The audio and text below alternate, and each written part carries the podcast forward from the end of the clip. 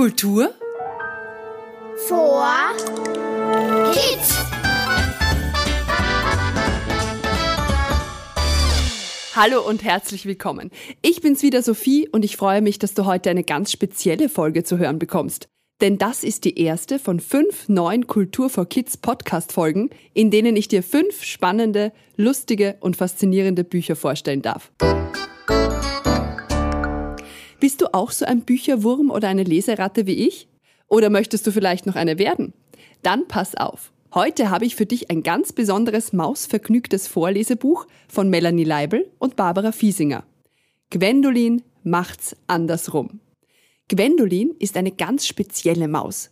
Sie liebt Gedankenhüpfen, trinkt gerne Shakes und Schmusis, hört gerne Mozart, sagt gerne Papala Pieps und macht's gerne andersrum. Vielleicht hast du dir ja auch schon mal überlegt, etwas Verrücktes und anderes zu machen. Ja, was sonst keiner macht. Zum Beispiel deinen Geburtstag an einem Tag feiern, an dem du ihn gar nicht hast. Oder kehr Pferd herum durch die Welt spazieren dann hast du viel mit dieser witzigen Maus Gwendolin gemeinsam. Denn sie gestaltet sich den Tag so wie sie mag. Vielleicht wird es ein Feier, Freuden, Jubeltag oder ein Hängematten-Schlendrian-Tag. Man kann ja nie wissen, worauf man heute Lust hat. Höre selbst.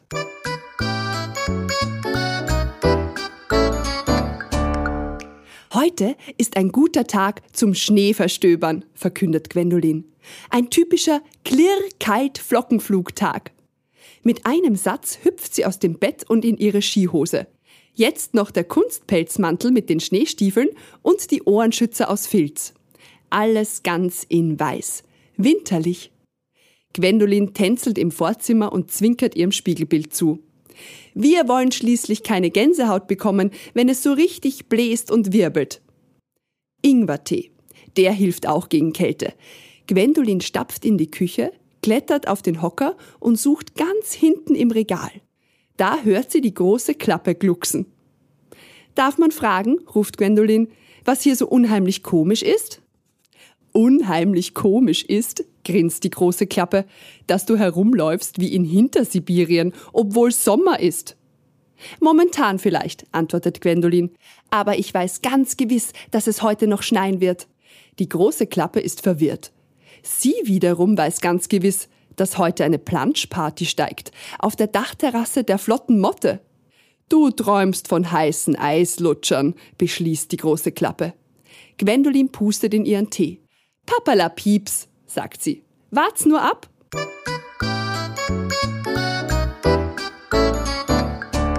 Uh, da bin ich ja gespannt, ob es zu schneien beginnt und wie das dann gehen soll im Hochsommer. Geschrieben hat das Buch Gwendolin macht's andersrum mit den zehn Vorlesegeschichten Melanie Leibel. Sie lebt in Niederösterreich im Wienerwald und ist daher viel im Wald unterwegs und schaut, was sich dort so Neues tut. Besonders gerne lugt Melanie Leibel in Löcher im Boden oder in Baumstämmen und stellt sich vor, wer dort wohl wohnt und wie dieses Zuhause wohl aussieht. Aus Erdlöchern guckt manchmal eine Waldmaus heraus nur ein ganz klein wenig. Man sieht nur die Ohren und die Knopfaugen. Aus so einer Mäusebegegnung ist Gwendolin entstanden. Nur, dass Gwendolin nicht ängstlich und scheu sein wollte. Sie wollte von Anfang an rausgehen und sich was trauen. Sich ungewöhnliche Tage und Outfits erfinden, weil es für Gwendolin nichts Schöneres gibt, als etwas Lustiges und Ungewöhnliches zu erleben.